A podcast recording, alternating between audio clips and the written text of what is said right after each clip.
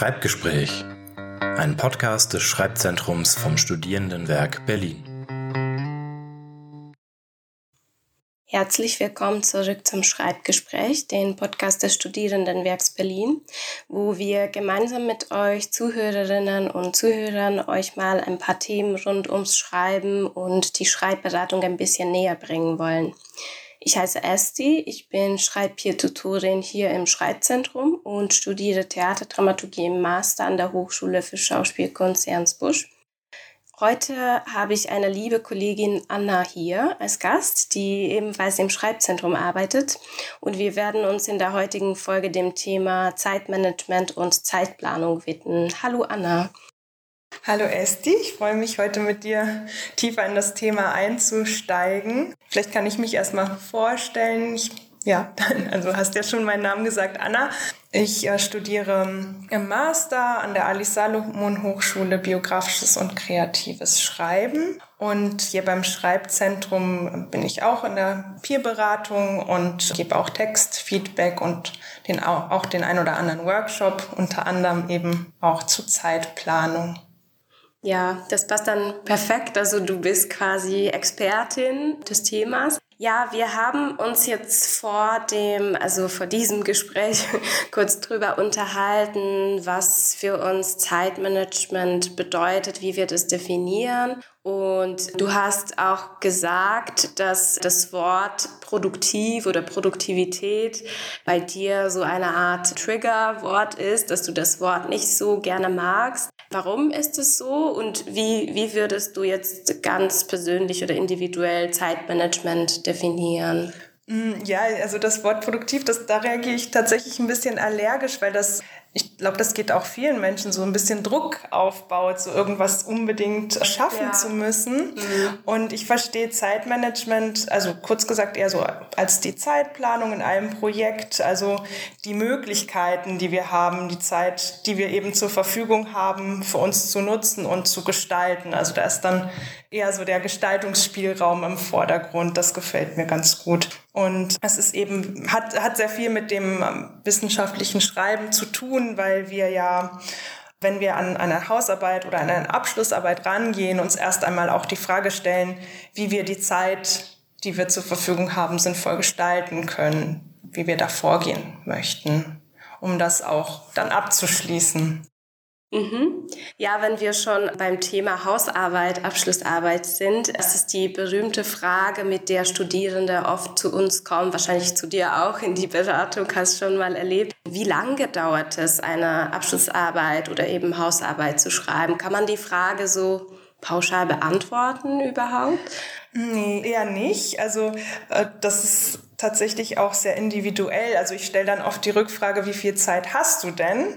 Weil wenn du jetzt mhm. noch zwei Wochen hast, können wir dann schauen, wie, wie möchtest du diese Zeit nutzen, um deine Abschluss- oder Hausarbeit abzuschließen.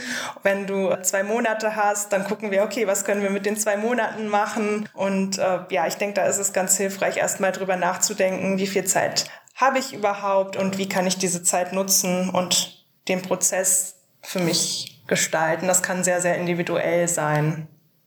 Mhm. Also du meinst, wenn man nur zwei Wochen hat, man kann diesen Prozess ein bisschen raffen und im Schnellmodus machen? Oder gibt es da so ein Minimum, was man aber schon haben soll oder müsste?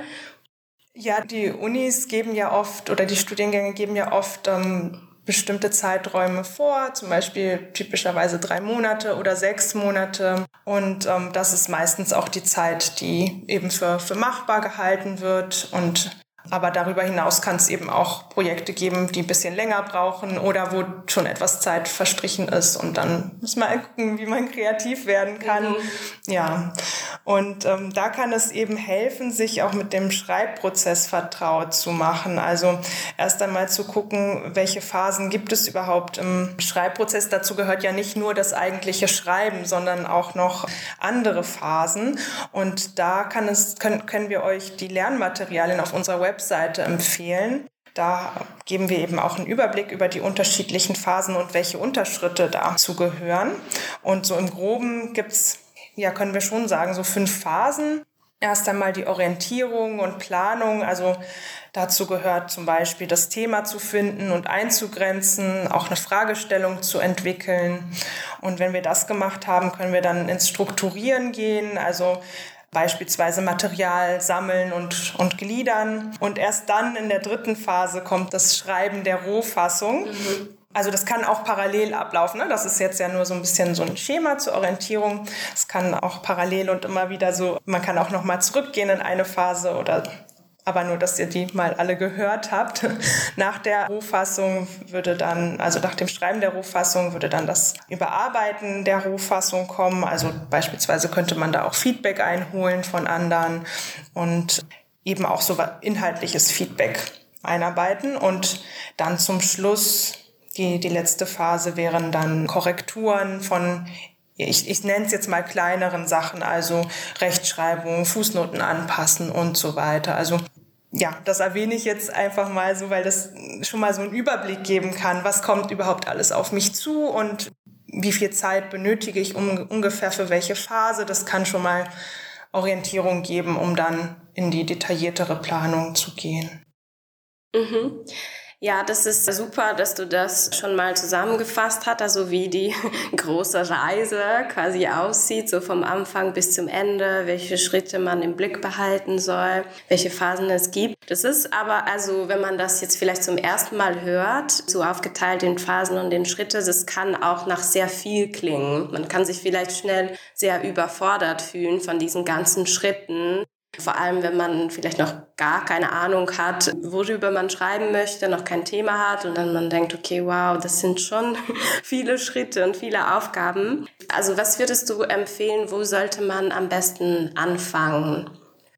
Ja, so ein persönlicher Tipp von mir ist tatsächlich so die Häppchenmethode, nenne ich es mal, aber es ähm, mhm. bedeutet eigentlich nichts anderes als ja, die, die großen Aufgaben oder auch diese Phasen in kleinere, verdaulichere Häppchen oder Schritte einzuteilen und dass man halt eben nicht den, den Berg sieht, sondern e-, eher eben so den nächsten Schritt. So die Baby Steps quasi. Genau, ja, genau. Und das kann halt auch helfen, gegen diese Überforderung, dieser Überforderung entgegenzuwirken und sich auch ein bisschen von diesem Alles- oder Nichts-Gedanken zu lösen, weil oft denken wir, okay, ich, ich saß jetzt nicht fünf Stunden am Schreibtisch, was bringt es mir jetzt, die nächste halbe Stunde noch zu investieren. Und manchmal kann es dann auch hilfreich sein zu sagen, naja, okay, ich, ich versuche es erst mal zehn Minuten und gucke dann, ja, dann habe ich halt schon mal so diese, diese Hürde, erste Hürde überwunden und bin dann oftmals motiviert, dass ich noch ein bisschen weitergehe. Also auch so diese kleinen Zeiten ähm, nicht zu unterschätzen und ja, sich eben von diesem alles oder nichts Gedanken ein bisschen zu,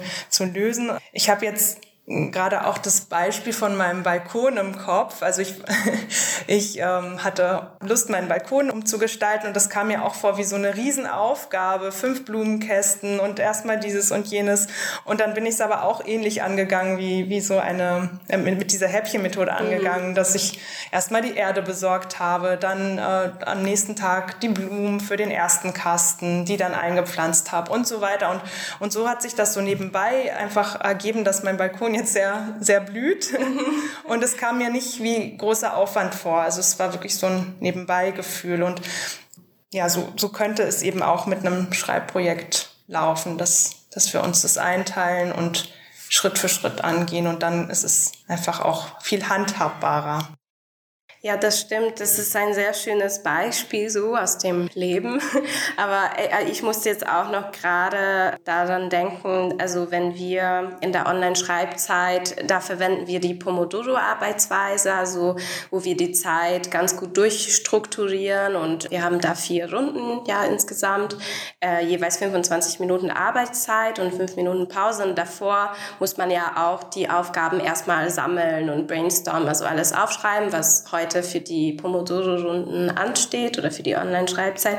Und da empfehle ich persönlich auch den Teilnehmenden, die Aufgaben auch nicht zu grob aufzuschreiben. Also das ist, damit es nicht zu groß wirkt und dass man jetzt keine Angst davor hat oder nicht diese Überforderung spürt, sondern also zum Beispiel, dass man nicht einfach aufschreibt, Recherche so mhm. als Aufgabe, weil das ist eine Riesenaufgabe. Da kann man auch gefühlt nie zu Ende kommen damit. Also man kann immer weiter recherchieren, sondern dass man eher so konkret und kleinteilig wie möglich das aufschreibt, okay, was will ich recherchieren, also welche Quellen, welche Kapitel, vielleicht welche Absätze will ich das exzipieren. Also es ist jetzt so ein langweiliges Beispiel oder ein trockenes Beispiel aus Genau, was halt schon konkret was mit, mit wissenschaftlichem Schreiben zu tun hat, aber das, äh, das wäre auch so was wie nicht eine riesige Aufgabe vor den Augen zu haben, sondern etwas, was in kleinen Schritten, kleinen Häppchen eingeteilt ist.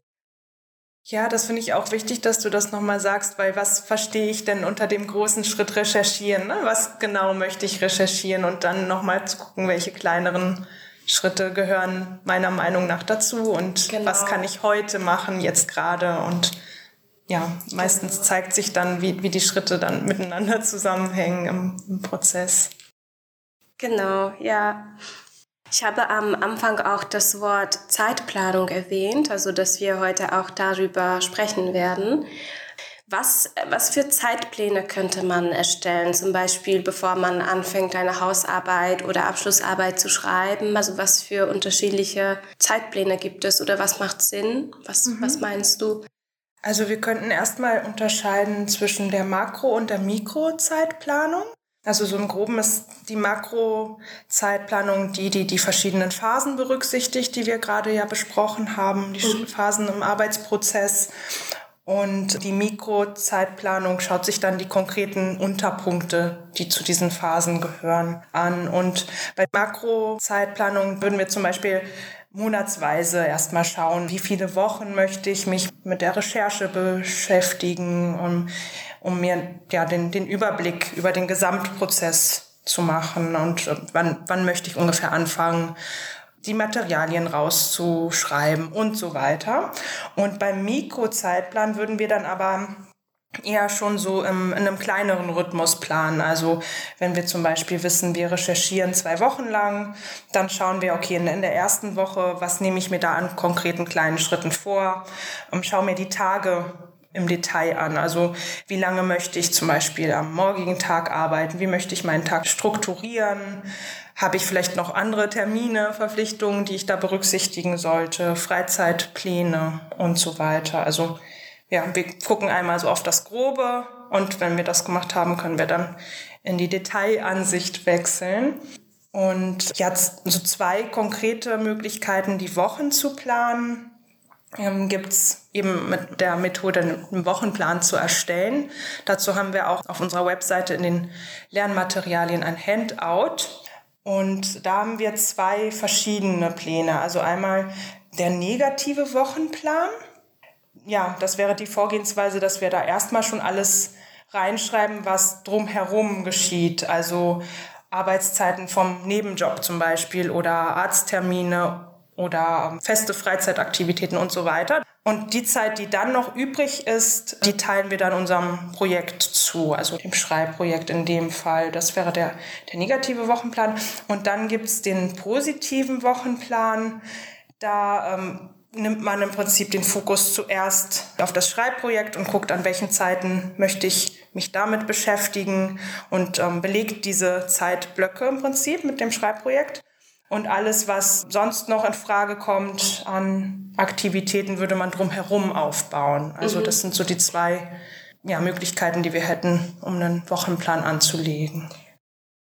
So die, die Worte negativ und positiv ist es vielleicht nicht so eine dankbare ja. Benennung, aber man soll das dann eben nicht wertend verstehen oder so, sondern negativ im Sinne von, ja, dass man die Priorisierung dann ein bisschen anders setzt oder die, also nach was strukturiert man die eigene Zeit, was zieht man von welcher Zeit ab, genau. welche Zeitaufwand. Und hast du vielleicht irgendwelche Tipps und Tricks, wie man diese Zeitpläne, die man vorher erstellt hat, also sei es jetzt Makro- und Mikrozeitplan oder nur Makrozeitplan oder nur Mikrozeitplan, wie man diese Pläne auch tatsächlich einhalten kann, weil ich glaube, dass viele Schwierigkeiten damit haben, wenn sie sich was vornehmen und auch die Zeit schon vielleicht schön durchstrukturieren und, und alles einplanen, dass man dann im Prozess merkt, okay, das ist jetzt doch nicht so leicht, das genauso einzuhalten oder dass sich Sachen nochmal verschieben oder äh, Hast du da irgendwelche Tipps oder gibt es da, wie streng soll man mit sich mhm. selbst sein? Ja, das erlebe ich oft auch in der eigenen Erfahrung, dass ich mir so viel vornehme, so auf dem Blatt Papier und dann sehe, oder oh, brauche ich aber doch mehr Zeit, als ich eingeplant hatte.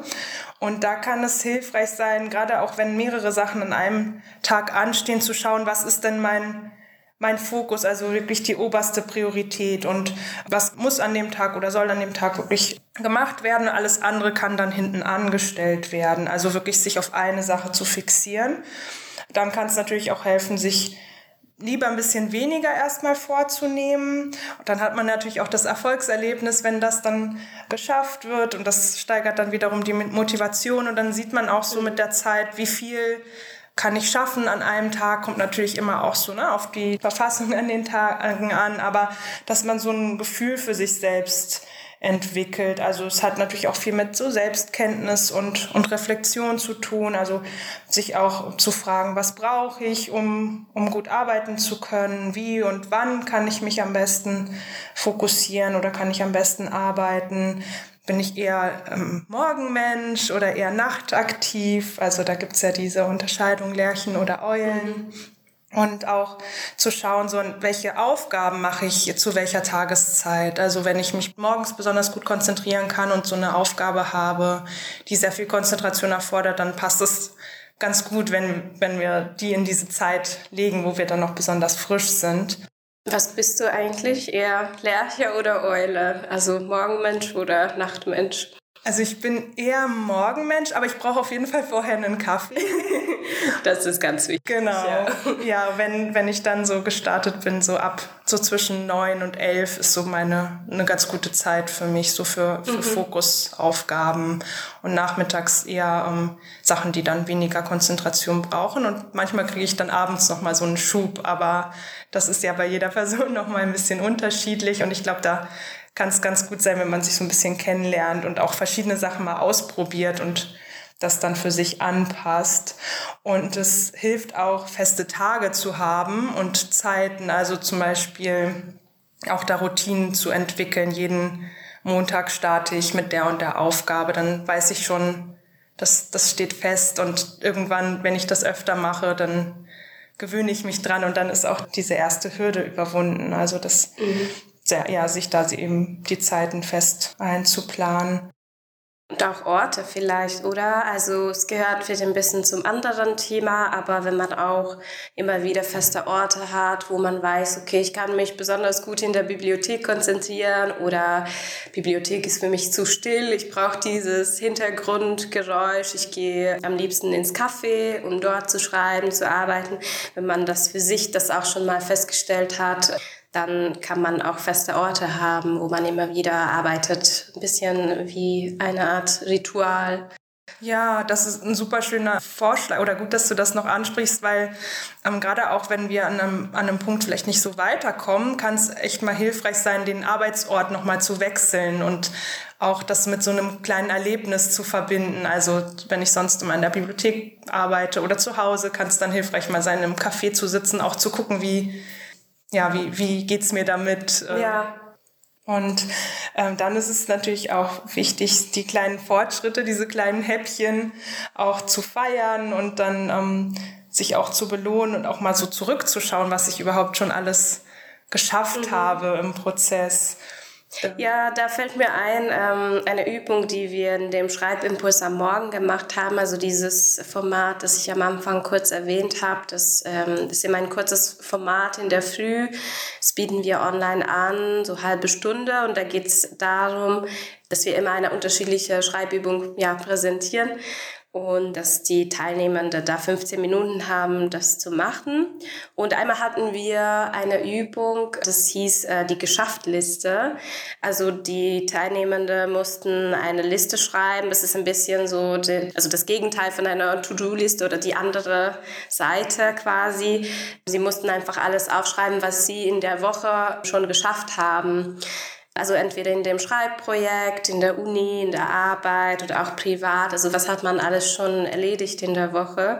Und danach haben wir auch die Rückmeldung bekommen, dass es so eine schöne Aufgabe war, einfach mal sich drauf zu konzentrieren, was man alles schon geschafft hat und nicht nur also drauf zu schauen, was noch zu tun ist. Das ist ja eine sehr schöne Idee. Ja, finde ich auch einfach, weil es ja immer noch was zu tun gibt und dann neigen ja. wir oft dazu, dann dies, ne, dass wir unruhig dann werden und immer noch an den nächsten Schritt denken. Aber mhm. wenn wir dann nochmal zurückblicken, kann das dann auch sehr motivierend sein, zu sehen, wie viel der Strecke wir ja eigentlich schon zurückgelegt haben. Ja, genau. Ich fand das auch, auch sehr schön und äh, das kann man auch immer wieder machen. Also vielleicht auch jeden Tag, jeden Abend, am Wochenende, wenn man auf die Woche zurückschaut. Das steigert nochmal so das positive Gefühl. Ja, wenn wir schon bei To-Do-Listen sind oder auch das erwähnt haben, ja, viele schreiben trotzdem viele To-Do-Listen. Was sind die Vorteile klassischer To-Do-Listen? Mhm. Was denkst du? Also ich denke erstmal kann es auch entlasten, erstmal alles aufzuschreiben, was ansteht, allgemein oder auch äh, private Sachen, also egal ob das jetzt das Schreibprojekt betrifft oder eben andere Bereiche des Lebens, dass es erstmal auf dem Blatt ist oder auf der App, je nachdem, was ihr nutzt, und dann zu selektieren, was ist gerade äh, wichtig, was ist dringend, was ist weniger wichtig, weniger dringend und das kann auch eine gute so Vorübung, sage ich mal, für die ähm, für einen der Wochenpläne sein zum Beispiel. Erstmal zu sehen, was alles ansteht und dann zu gucken, wann könnte ich das denn unterbringen. Und was denkst du, also was ist sinnvoll, eher getrennte To-Do-Listen zu führen, sage ich mal, also wirklich wo eine, wo Aufgaben anstehen oder stehen, die fürs Schreibprojekt sind, zu tun wären oder für die Uni und dann eine andere To-Do-Liste, die, wo private Sachen anstehen, wie, keine Ahnung, Wohnung putzen, Telefonate durchführen, Mails beantworten oder sollte man das alles in eine große To-Do-Liste schreiben? Ich glaube, das kann ganz individuell sein. Also ich denke, das kann ein Vorteil sein, alles erstmal aufzuschreiben und dann zu filtern. Es kann aber auch hilfreich sein, wenn wir uns so auf ein Projekt konzentrieren, erstmal alles dazu aufzuschreiben.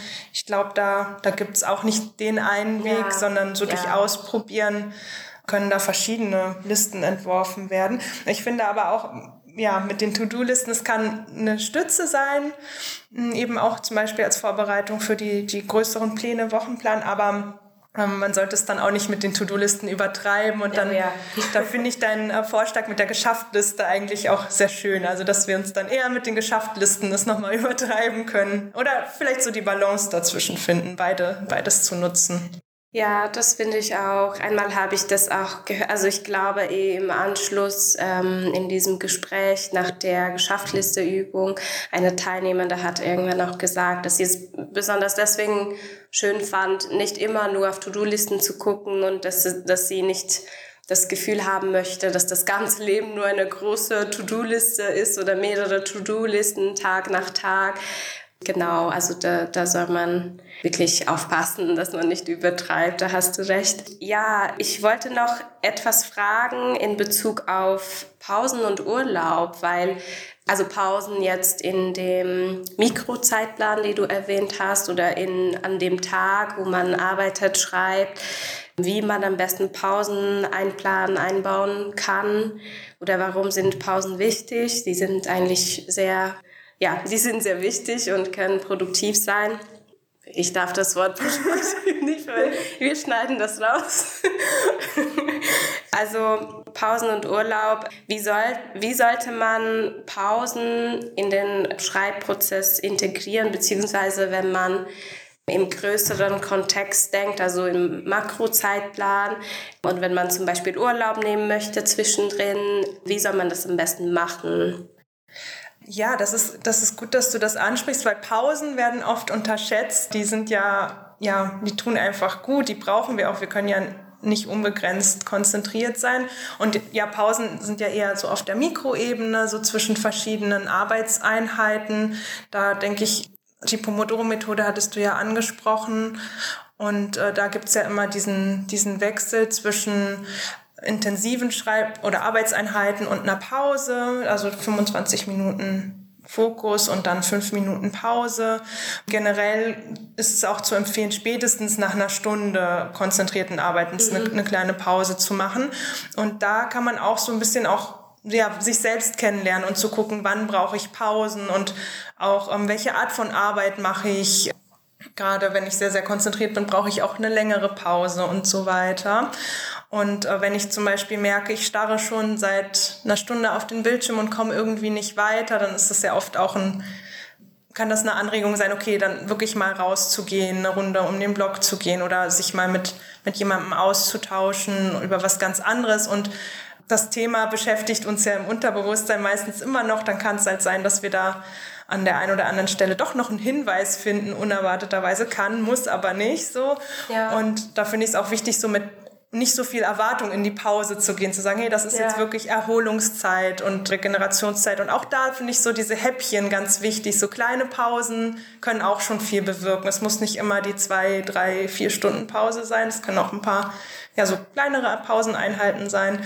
Und wo du es noch angesprochen hattest mit dem Urlaub, dass wenn wir zum Beispiel auf, diesen, auf den Makroplan schauen, auf, auf die größeren Schritte, Phasen, da ist es zum Beispiel sinnvoll, da schon so Urlaub mit zu bedenken, zum Beispiel zwischen also wenn die, die Rohfassung geschrieben ist von einer, von einer Haus- oder Abschlussarbeit und bevor es dann in die Korrekturphase geht, kann es nochmal sinnvoll sein, wenn, wenn man das irgendwie mhm. so vereinbaren kann, ja. da Urlaub zu machen, dass da auch nochmal der, der Text ein bisschen ruhen kann und wir dann später mit einem frischen Blick nochmal drauf schauen. Also das wäre zum Beispiel ein Moment, wo sich Urlaub ganz gut anbieten könnte.